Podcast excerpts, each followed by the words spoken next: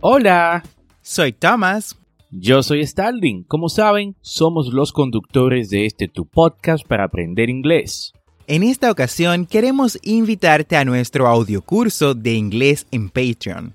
Si te gusta la idea de aprender inglés a tu ritmo, como lo haces con el podcast, por solo 10 dólares al mes en Patreon, tendrás acceso a este audiocurso de inglés premium.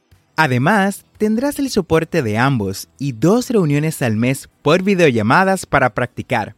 Esta es una forma que tenemos de apoyarte en tu proceso de aprendizaje y que tú también nos apoyes por igual. Ve ahora mismo a patreon.com diagonal English Way RD y únete.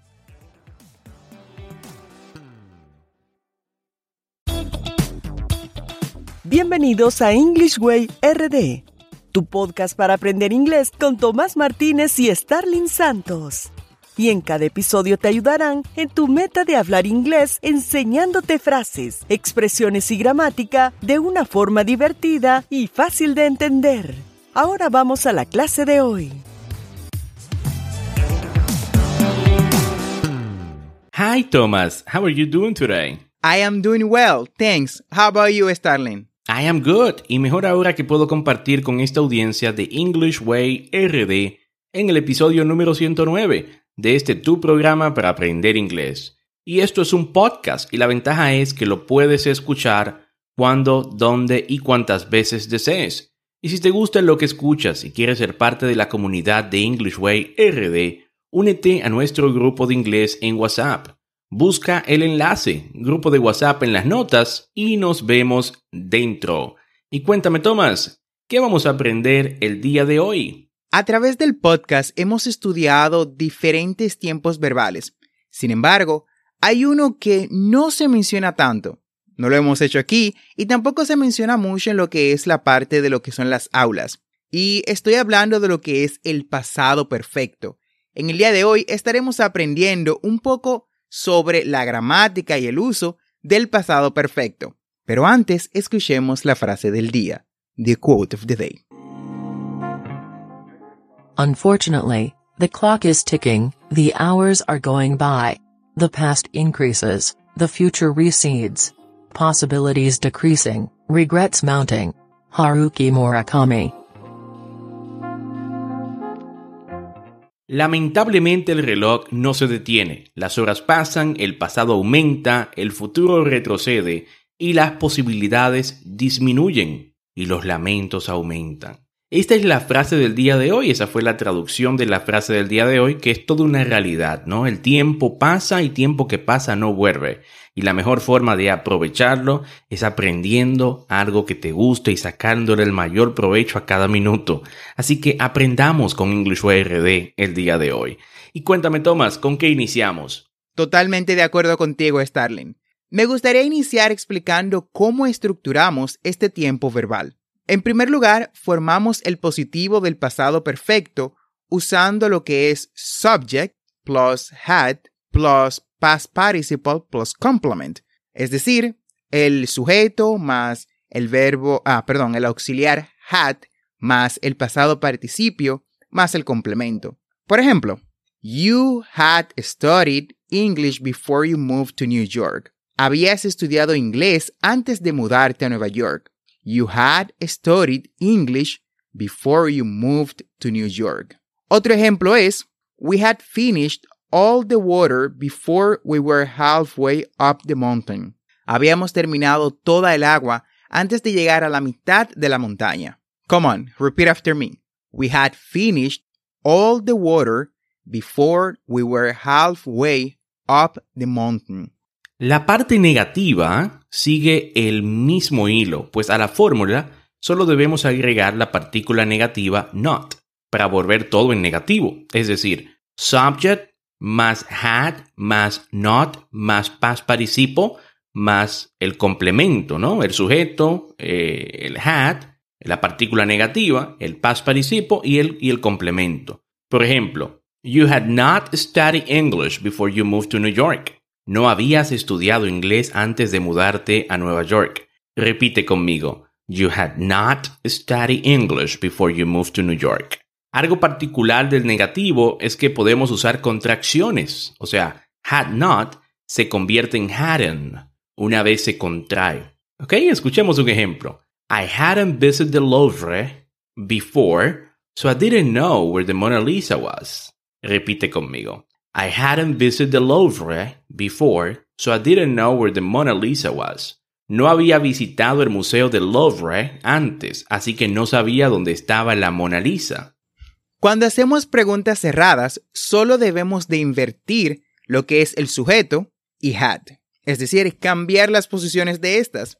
Ah, la fórmula quedaría algo como had plus subject plus past participle plus complement, es decir, el auxiliar had más el sujeto más el pasado participio más el complemento. Hagamos un par de ejemplos. Had you studied English before you moved to New York? ¿Habías estudiado inglés antes de mudarte a Nueva York? Had you studied English before you moved to New York? Otro ejemplo es, Had Henry worked as an accountant for long? Henry había trabajado como contable durante mucho tiempo. Come on, repeat after me. Had Henry worked as an accountant for long? Y recuerden que las preguntas cerradas se responden con sí o no. Así que respondamos las preguntas que Thomas hizo para que así ilustremos mejor con el ejemplo. Had you studied English before you moved to New York? Yes, I had. No, I had not. Yes, I had. No, I had not.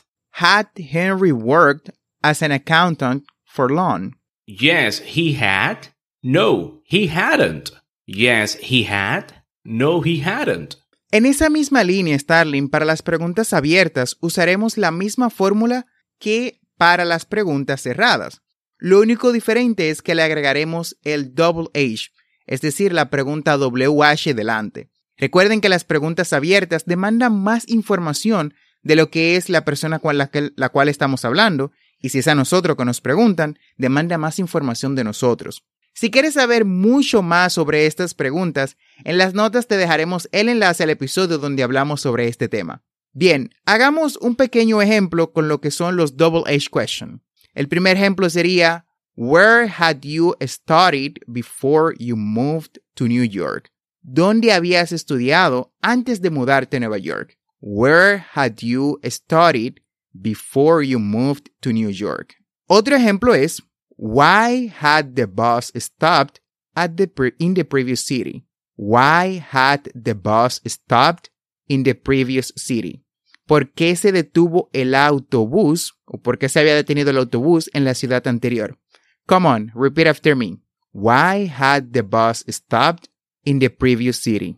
Ya vimos la manera de formar el positivo, negativo y las preguntas, así que solo queda una cuestión importante para que usemos este tiempo verbal. ¿Cuál es la razón de su existencia? Bueno, el pasado perfecto expresa la idea de que algo ocurrió antes de otra acción en el pasado.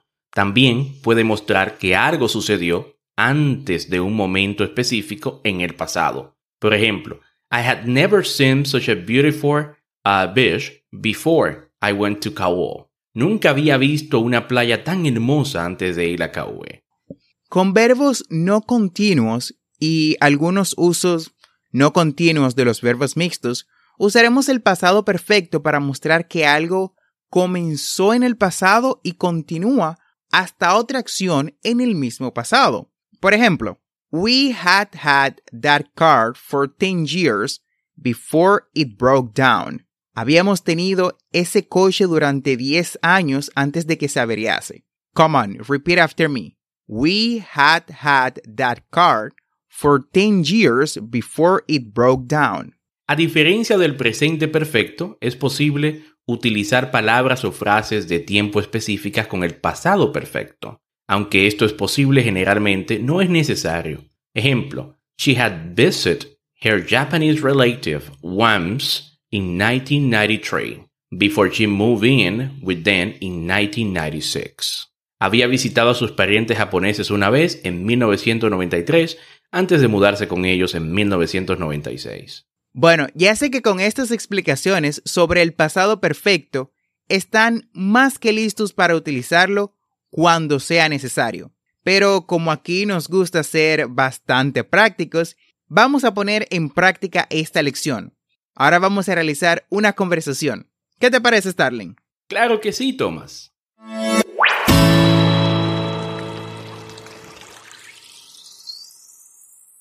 Hey, Jean.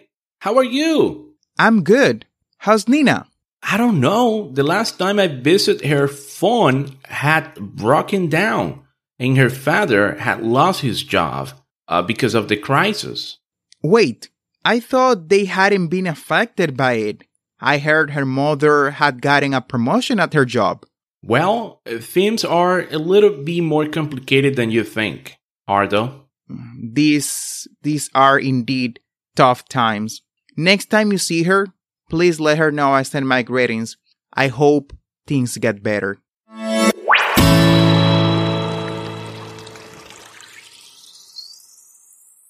Bueno, así hemos llegado al final del episodio del día de hoy. Espero que este tema te sea de mucha ayuda.